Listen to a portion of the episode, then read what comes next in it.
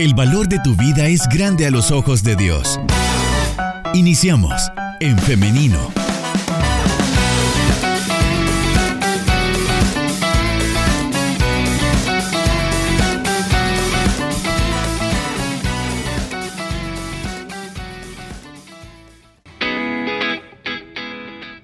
Estamos en vivo a través de nuestra fanpage en Femenino SB, así que saludamos desde ya a las personas que se están conectando con nosotros a través de esta plataforma. Y de igual manera quiero saludar a quienes nos están escribiendo a través de nuestro WhatsApp 78569496. Les invitamos a que estén participando con nosotros en esta entrevista. Sus opiniones, sus preguntas enriquecen nuestra conversación y nuestro programa.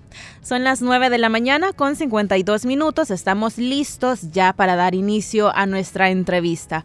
Hoy vamos a estar hablando acerca del discernimiento del Espíritu Santo. Y para ello ya nos acompaña el pastor Jonathan Medrano, a quien le damos la bienvenida. Adelante, pastor, ¿cómo está? Muchas gracias, Liz. Un saludo muy especial para todos los oyentes de En Femenino y gracias por extendernos esta invitación. Muchas gracias a usted por atender a nuestra invitación y hacernos este espacio en esta mañana. Estamos para servir. Bien, vamos entonces a dar inicio con esta entrevista y queremos preguntar, pastor, ¿qué es el discernimiento del Espíritu Santo? Bueno, en primer lugar es importante hacer una diferencia en el tema del don de discernimiento de espíritu eh, como una manifestación del Espíritu Santo sobre el creyente, ¿verdad? Es esa capacidad sobrenatural que el Espíritu Santo le otorga a un creyente para identificar la procedencia o el origen de una manifestación sobrenatural que pudiese ser em, de tipo espiritual, ¿verdad? Eso como hablando acerca del tema del don como tal, como una experiencia sobrenatural o una capacidad sobrenatural que el Espíritu Santo le otorga a un creyente. Ahora, cuando hablamos de la madurez cristiana que nos invita a crecer y a discernir espiritualmente las cosas, siendo guiados por el Espíritu Santo, esa es una responsabilidad que como cristianos todos tenemos, porque alguien puede decir, bueno, yo no tengo ese don sobrenatural del Espíritu Santo. Sin embargo, a pesar de que quizás no todos puedan tener esta manifestación del Espíritu, siempre se hace importante que el creyente crezca en la capacidad de dejarse guiar por el Espíritu Santo. ¿Por qué es importante tener esta eh, diferencia? Porque de alguna manera eso entonces no nos excusa a ningún cristiano de seguir en esta ruta de maduración, porque discernir tiene que ver con, con esa madurez de saber establecer lo bueno y lo malo en función de la gloria y la honra que solamente se merece el Señor. Entonces, nuestras acciones aun cuando pueden ser buenas, tienen que siempre ser iluminadas por el discernimiento del Espíritu Santo. Es decir, el Espíritu Santo tiene que guiar nuestro camino, guiar nuestros pasos y saber si nuestro comportamiento, nuestras actitudes, nuestras palabras son de acuerdo a su voluntad. Ya que recordemos que la morada del Espíritu Santo en el creyente es el que va modelando de alguna manera las características eh, propias de un cristiano o una cristiana. Podemos entonces pedirle a Dios que nos dé el don del discernimiento de espíritus.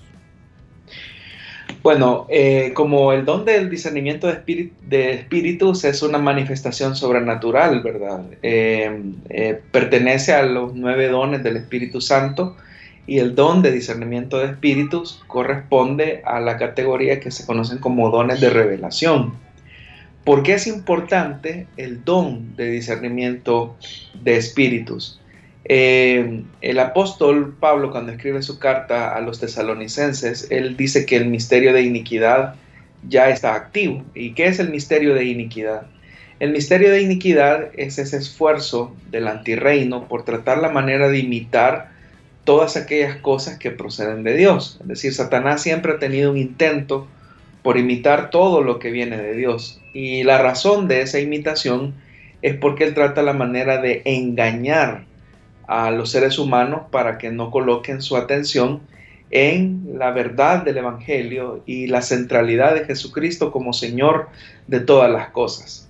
En vista de eso, es que Satanás trata la manera de hacer todo tipo de señales eh, milagrosas, manifestaciones sobrenaturales que pueden ser de tipo religiosas. Y entonces las personas al ver ese tipo de señales pueden creer esas señales al efectuarse son una indicación de que hay un mover sobrenatural de parte de Dios en ese lugar. Pero es ahí donde tenemos que tener un, cuidado para eh, establecer si esa manifestación sobrenatural tiene su origen en Dios o tiene su origen en un intento de Satanás de querer engañar a las personas, de querer persuadir a las personas hacia el error. Y Satanás siempre lo ha hecho. Tal vez ustedes recordarán aquel pasaje de la Biblia cuando Moisés y su hermano se presentan ante Faraón y pues claramente la primera señal o una de las señales que se hace frente de Faraón es cuando se lanza la vara y ésta se convierte eh, en, en serpiente. Pero dice la Biblia que inmediatamente Faraón al ver esta señal manda llamar a sus encantadores, a sus adivinos, y ellos efectúan la misma señal. Es decir, ¿cómo es que Moisés y Aarón hacen una señal sobrenatural de este tipo frente a Faraón? Pero por el otro lado, es decir, por el lado del antirreino representado en Faraón y su séquito de poder, ellos también hacen la misma señal. Y es ahí donde obviamente que la procedencia de la señal que hacen los adivinos de, Faraón es de origen eh, satánico, ¿verdad? Es de origen eh, malvado, opresor, porque Faraón representa esas fuerzas opresivas hacia el pueblo del Señor. Entonces, eh, tener esa capacidad de ver cuando una señal, por muy sobrenatural que sea, procede o no de Dios, es solamente una facultad para discernir eh, que viene del Espíritu Santo dentro de estos dones de revelación. Porque alguien puede realizar una, una señal milagrosa, una señal que uno diga, bueno, aquí hay una presencia de Dios, porque hay sanidades, hay milagros, hay señales, eh, pero el Espíritu Santo, quien nos conduce hacia toda verdad y hacia toda justicia, indicará a la iglesia si esa señal que se está produciendo, que no es una charlatanería, sino que es una evidencia real, eh, tiene como origen eh, la presencia de Dios o tiene como origen eh, esos esfuerzos de Satanás de querer engañar a los seres humanos para llevarlos a la mentira. Nos mencionaba el misterio de eh, iniquidad, nos decía, misterio de iniquidad, por si las personas quisieran leer más al respecto, por ahí le dejamos em, este término. Pastor, ¿cómo saber o cuáles son las señales que puede dar em, el Espíritu Santo para que sepamos cuando eh, una manifestación sobrenatural no proviene de Dios?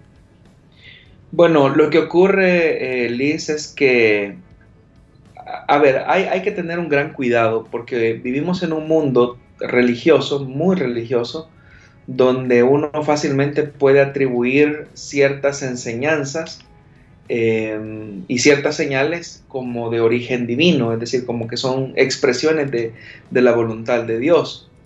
Eh, otro pasaje de la Biblia que nos habla de esto es el que se encuentra en Hechos capítulo 16, donde dice la Biblia que los apóstoles predicando la palabra del Señor eran perseguidos por una muchacha que les comenzaba a decir, eh, escuchen a estos hombres, pues les anuncian el mensaje del Evangelio, ¿verdad? Eh, lo que esa muchacha estaba diciendo acerca de estos ministros, acerca de los apóstoles, era una verdad, es decir, es verdad que Pablo estaba predicando la palabra de Dios. Es verdad que el mensaje que traía era el mensaje de arrepentimiento. Esta muchacha nunca había visto a estos muchachos. Entonces, ¿sobre qué base es que esta mujer, esta, esta muchacha estaba eh, anunciando eso? Escuchen a estos hombres. Aunque lo que estaban diciendo eh, era verdad, la procedencia de eso era, procedía de, de un espíritu de adivinación, como lo dice el libro de los Hechos de los Apóstoles. Es decir, era un espíritu de adivinación el que estaba en la vida de esta muchacha. Y es ahí donde se produce después una liberación. Entonces, en el momento en el que se produce esa liberación, es porque hay un ejercicio del don de discernimiento de espíritu. Es decir, Pablo supo identificar por una manifestación sobrenatural del espíritu que eso que se estaba diciendo acerca de su ministerio, aun cuando era verdad, porque es cierto que ellos estaban predicando el Evangelio, aun cuando las señales los, los, seguían a ellos, y esta muchacha de alguna manera está tratando la manera de llevar la atención de la gente a la predicación de los apóstoles, pero la, el origen de esa manifestación sobrenatural no obedece a un origen divino, sino que era por ese espíritu de adivinación que tenía esa muchacha.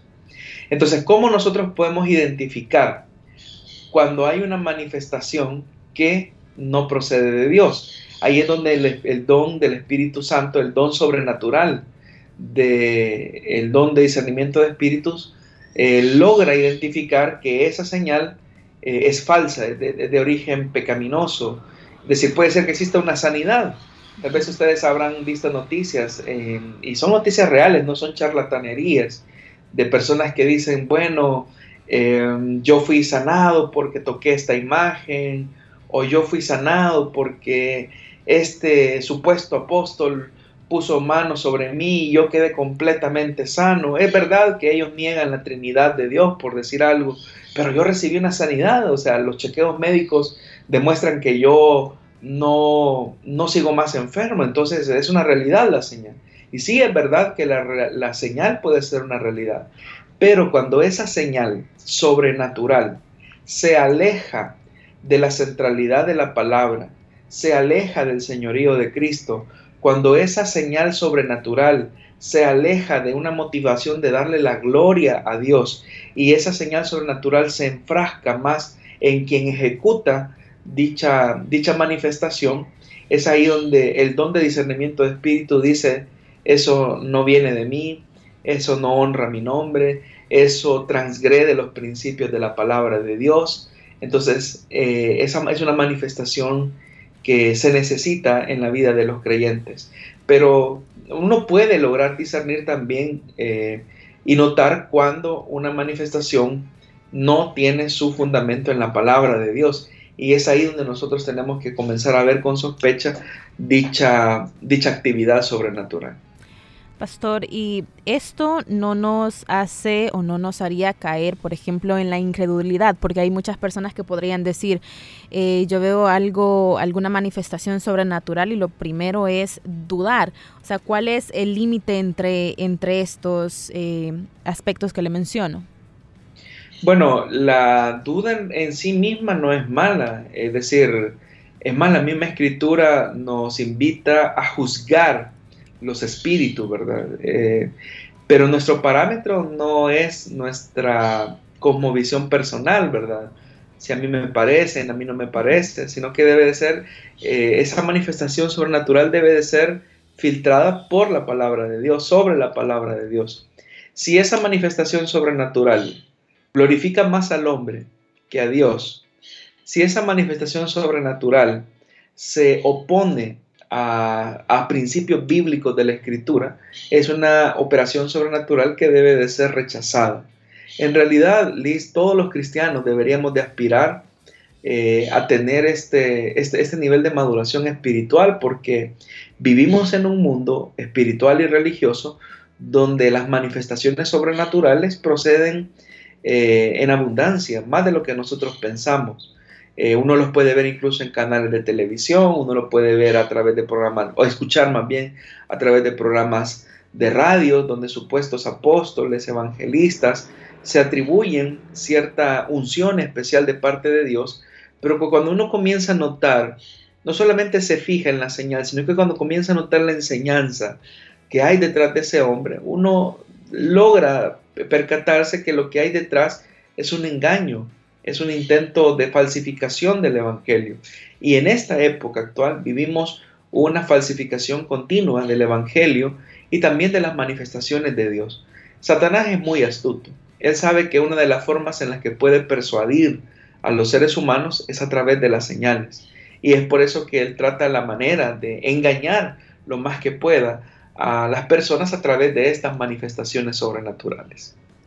Pastor, esto me recuerda al tema de que, pasó hace algunos, algunos días, este escándalo también que hubo acerca de, eh, de Nazón Joaquín García. Él es, bueno, el autodenominado un apóstol de Dios. Entonces, eh, bueno, esta persona fue condenada, fue declarado también depredador sexual por una corte en Estados Unidos y el juez que lo condenó decía unas palabras que a mí me llamaron mucho la atención y es que él decía que en sus 36 años de ejercicio de la ley, a él le seguían sorprendiendo pocas cosas, pero una de ellas era las cosas que las personas, algunas personas pueden llegar a cometer en nombre de Dios y es que incluso cuando este hombre fue declarado un depredador sexual y fue condenado en Estados Unidos, había muchas, eh, muchas personas aún que eh, decían que iban a orar por su liberación porque era una injusticia. Entonces, acá este es un en vivo ejemplo de lo que usted nos está mencionando, pastor. Bueno, imagínate, Liz, que de los 21 cargos que se le estaban imputando, solamente alcanzó una condena por tres de los 21 casos que se le estaban atribuyendo. Es decir, que en realidad los 16 años que se le han impuesto a este líder de una secta, porque aquí es donde es bien curioso cómo los medios de comunicación juegan, eh, los medios de comunicación informativos hablan acerca de, las, de, la, de la luz del mundo como una iglesia evangélica, pero en realidad eh, la luz del mundo es una secta, eh, no es una iglesia evangélica. Por varias razones, uno identifica a, este, a esta organización como una secta. Número uno, ellos se consideran eh, poseedores de la verdad absoluta. Le dan un valor y una atribución a su supuesto apóstol por encima de las escrituras. Es decir, uno logra discernir que detrás de todo eso, detrás de todo ese aparataje religioso, que claramente hay una red de corrupción y también de abuso de menores, que eh, hay algo que no procede de Dios, pero cuando uno logra hablar, y yo he tenido la oportunidad de hablar con ciertas personas que pertenecen a esta secta, ellos dicen, es que si usted supiera la presencia de Dios que, que se siente cuando uno escucha al apóstol, si usted supiera cómo el mover de Dios se manifiesta en medio de nuestros cultos.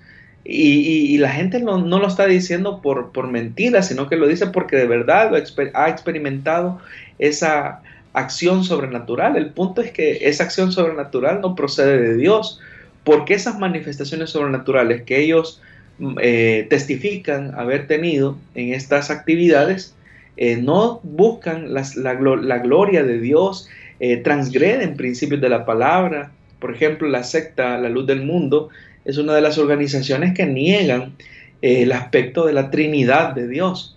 Entonces, no, a mí no me cabe la menor duda que puedan existir en estas organizaciones esas manifestaciones, pero cuando esas manifestaciones no van acompañadas de la sana doctrina, cuando no van acompañadas del apego a las escrituras, entonces eh, es ahí donde uno ve con sospecha todas estas eh, supuestas revelaciones de parte de Dios que, son falsas totalmente. un tema que también es importante, Liz, perdón, un tema que también es importante es el hecho de discernir la, enseñanza, no solamente las manifestaciones sobrenaturales, sino discernir las enseñanzas que, supuestamente estos superapóstoles eh, enseñan. Pastor, eh, y bueno, audiencia también, si usted quiere conocer más acerca de este caso que le comentamos y también acerca de las sectas, puede buscar el editorial del Pastor Mario Vega respecto a este tema. El nombre es El peligro de las sectas. Lo puede encontrar en nuestra página elim.org.sb. Eh, Ahí también puede buscar y leer los demás editoriales que semanalmente el hermano Mario eh, Vega está escribiendo. Pastor, vamos a hacer ahora una pausa musical, pero en breve regresamos con más de En Femenino y este tema. Y a la audiencia también le invitamos a que esté en contacto con nosotros a través del 78569496 y al regresar de la pausa vamos a también compartir sus intervenciones.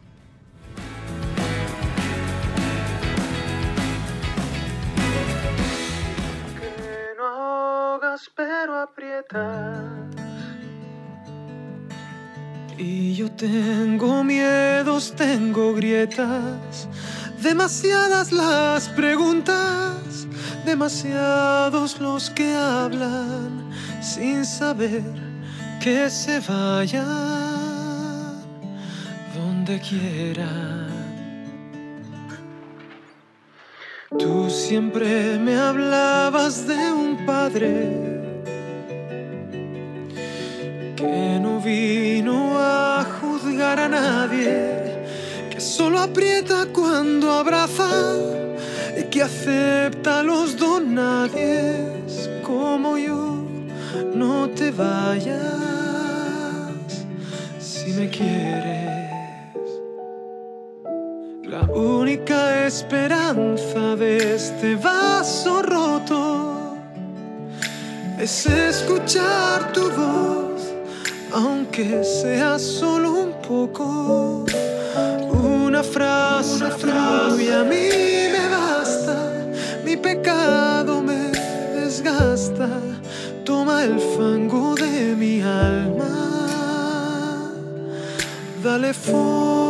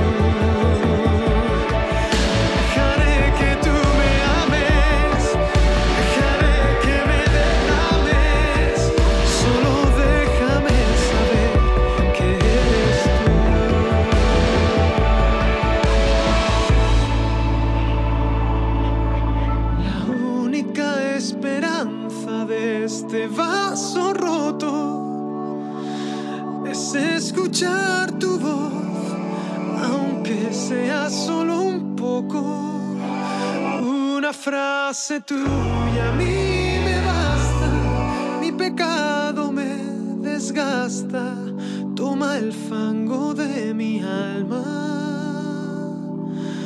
dale forma. y dame calma. Imagina la lectura de la Biblia como la búsqueda de un tesoro, en el cual puedes encontrar la sabiduría y la fuerza que necesitas para hoy.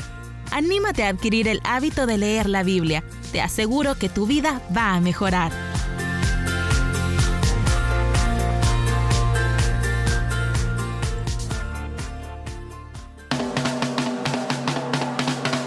SoundCloud. Esta tertulia la puedes volver a escuchar ingresando a En Femenino SB.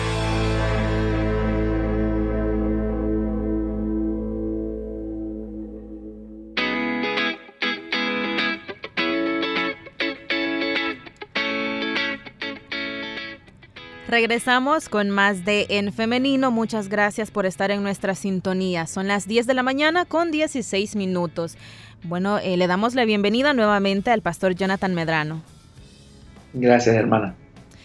Vamos ahora a trasladarle algunas de las opiniones, comentarios, preguntas que tiene nuestra audiencia a través de nuestro WhatsApp.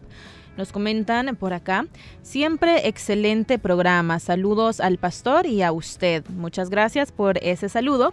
Y nos dice, la verdad, la falta de discernimiento en la iglesia hace que admiren a alguien, puede ser líder, un supervisor, un pastor, y solo alimentan su ego. Eso ayuda a que el, al enemigo, a que estos hermanos puedan caer en sus artimañas todo por falta del discernimiento y sabiduría, también la prudencia espiritual.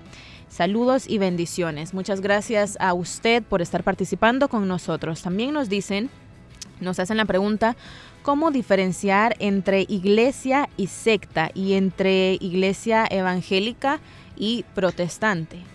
También em, por acá, bueno, nos están enviando saludos también. Bueno, entonces eh, nos quedamos por el momento con estas dos intervenciones, Pastor. Eh, la última pregunta, eh, si me la puedes repetir, por favor, Liz. Con gusto. ¿Cómo diferenciar entre iglesia y secta y también entre una iglesia evangélica y una protestante? Ah, bueno, vamos a comenzar entonces con lo último. Las iglesias evangélicas no somos iglesias protestantes. El protestantismo tiene su origen histórico en el siglo XVI, en la época de la Reforma. En realidad, eh, las iglesias evangélicas son una vertiente eh, del protestantismo histórico, eh, lo que se conoció como evangelicalismo, producido por lo que se conoce como el gran despertar o el gran avivamiento que condujo a lo que ahora se conoce como las iglesias evangélicas. Entonces, los evangélicos no somos protestantes, pero eh, procedemos, eh, hay un trasfondo histórico en el protestantismo, que eso es distinto. Ahora, ¿cómo discernir eh, una iglesia evangélica de una secta? Esa es una muy buena pregunta. En primer lugar, las características de una secta son que se consideran poseedoras de la verdad absoluta. Es decir, una secta siempre va a reconocerse a sí misma como la verdad absoluta. En tanto, las iglesias evangélicas entendemos que tenemos parte de esa verdad, pero que coincidimos con esa verdad con otras partes del cuerpo de Cristo. Por ejemplo, en el caso de nuestra iglesia, Misión Cristiana Elim, nosotros entendemos que predicamos la verdad de Dios eh, revelada eh, en su palabra, en su evangelio. Pero Iglesia Elim no se puede atribuir absolutamente el conocimiento eh, y la patente de la verdad de Dios, es decir, que solamente en Elim está la verdad y quien no está en Elim está en condenación eterna y todas las demás iglesias que no estén en el IM eh, se van a ir al infierno. Eh, eso nos colocaría automáticamente en una posición eh, de secta, porque esa es una característica de las sectas como los del nombre de Jesús, la secta de la luz del mundo, la secta de los testigos de Jehová, la secta del adventismo del séptimo día, los mormones, es decir, son sectas que se consideran poseedoras absolutas de la verdad. Entonces ahí hay una diferencia. Otra diferencia sustancial es que en el caso de las sectas, las sectas le dan un valor y una autoridad a los líderes religiosos en igualdad de condición o superior al, a la revelación de la Biblia. En cambio, nosotros, las iglesias evangélicas, reconocemos como verdad suprema y absoluta solamente la palabra de Dios por encima de cualquier líder religioso que pueda estar al frente eh, de una organización. De tal manera que, por ejemplo, el pastor no está por encima de las escrituras, ni un apóstol, ni un profeta, sino que para nosotros la Biblia es nuestra norma de fe y de conducta y eso significa que ningún líder está por encima de ella. Entonces, ese es otro elemento que podemos conocer o identificar entre una secta y una iglesia evangélica. Una tercera eh, evidencia o diferencia más bien entre una secta y una iglesia evangélica es que las sectas eh, atribuyen manifestaciones sobrenaturales a sus líderes como un elemento distintivo de un poder especial que se le ha otorgado a ese líder. Es decir, eh, usted puede pertenecer a nuestra organización, pero debe de reconocer que nuestro superapóstol, nuestro pastor, nuestro patriarca, ha recibido un poder especial que no pueden recibir los demás, porque Él ha sido el, el elegido. En cambio, las iglesias evangélicas reconocemos que si bien es cierto, Dios ha llamado a los ministros del Evangelio, pero también a los creyentes los ha hecho una nación de sacerdotes. ¿Qué significa esto? Que todos los creyentes hemos recibido en igualdad de condiciones todos los favores que por gracia de Dios Él dispensó en su sacrificio. Es decir, que somos una nación de sacerdotes. Que sí es cierto que hay un reconocimiento de honor a aquellos a los que Dios ha llamado al ministerio, pero ese ministerio está en función del servicio de los creyentes, que a diferencia de las sectas está al servicio del, supuesto líder religioso.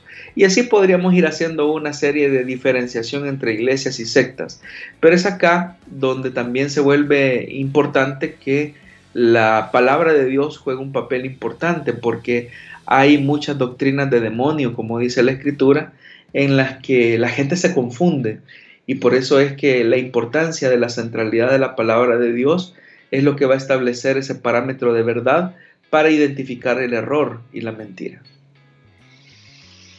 Pastor, ahora al momento de leer la Biblia, también nos preguntan acá, cuando hay textos que son sacados de contexto, ¿esto es por falta de discernimiento?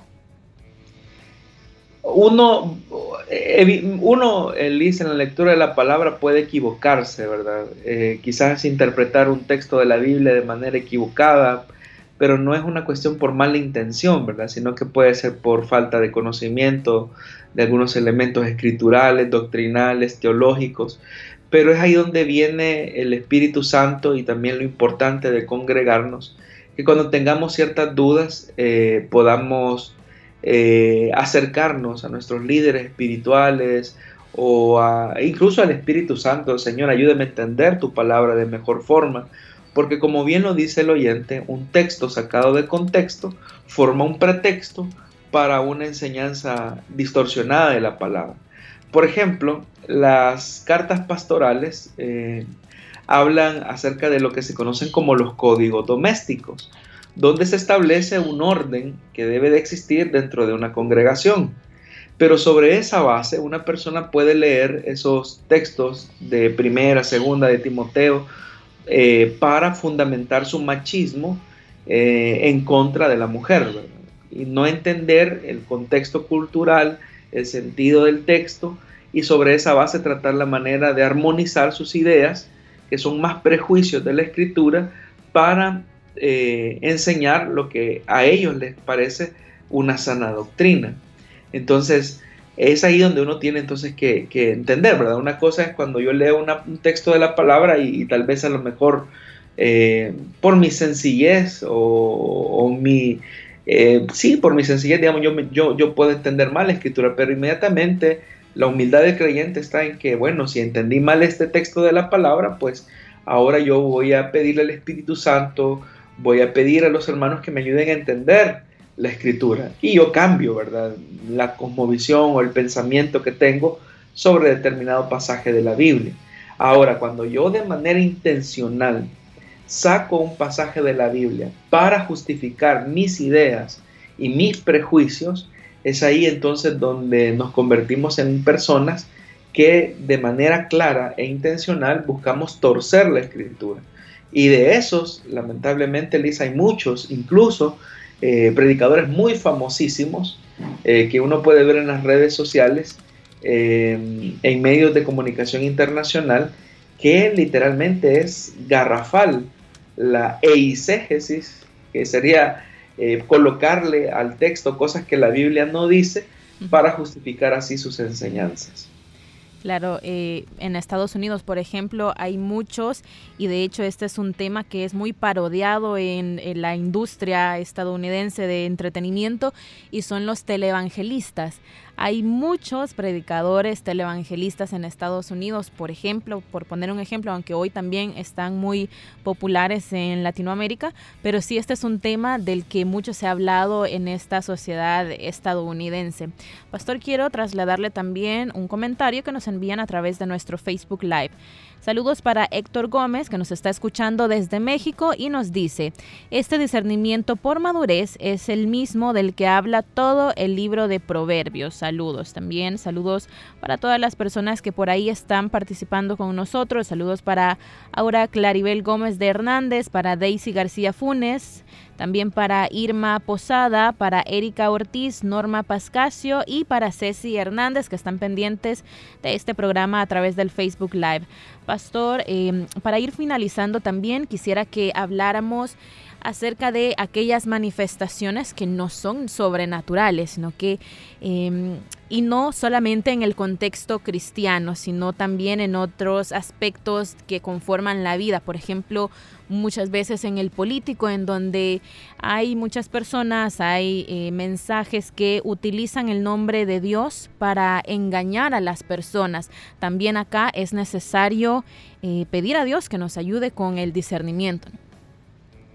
Bueno, la máxima expresión, eh, Liz, del engaño es aquella que se vincula con ciertos elementos de la verdad, especialmente cuando hay un discurso religioso de por medio.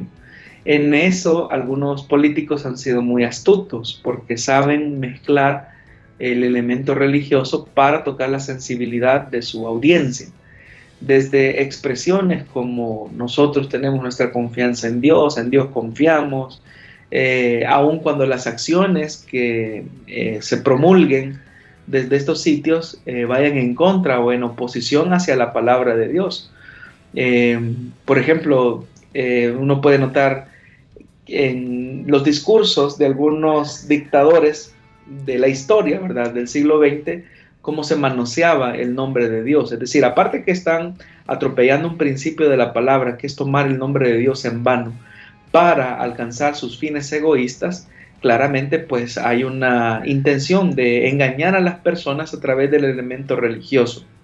Y ahí es donde Jesús dijo que vendrían muchos Cristos, es decir, vendrían muchas personas tratando la manera de atribuirse cierto lenguaje espiritual o religioso con la intención de esconder sus malas obras.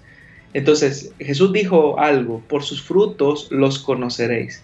No juzgue tanto usted el discurso religioso de una persona, sino que juzgue ese discurso a la luz de la vida de esa persona. Si la intención de esa persona, de ese líder político, eh, tiene, que, tiene que ver más con un elemento personal o tiene que ver con un elemento, como él lo dice en su discurso, de obediencia a la palabra de Dios.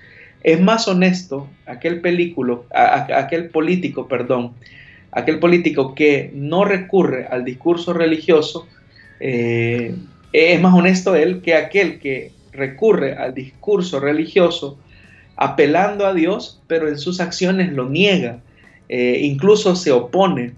Y la, más, la mayor expresión de ese antagonismo hacia el reino de Dios, pues será este personaje a quien el libro de Apocalipsis denomina la bestia, ¿verdad?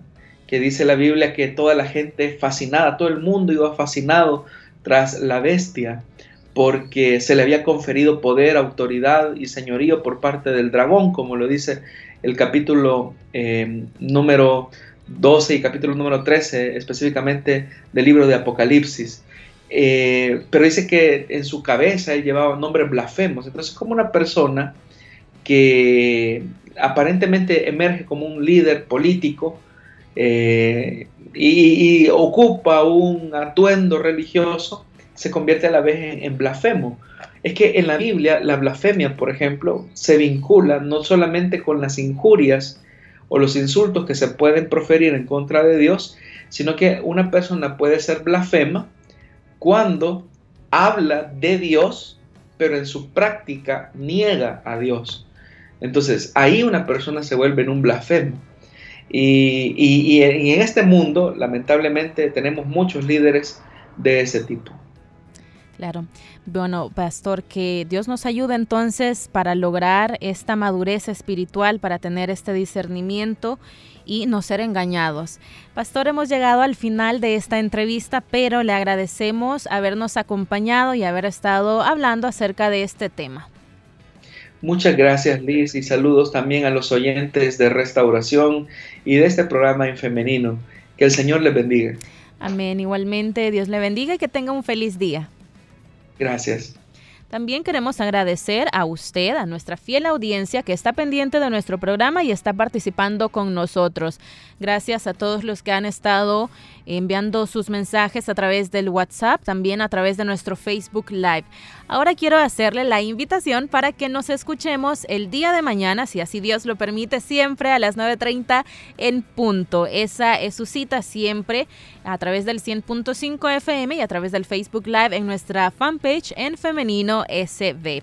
Son las 10 con 32 minutos, nos escuchamos y nos vemos entonces hasta mañana. Que tengan un feliz día.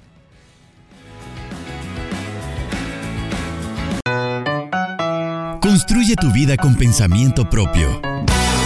Hasta la próxima.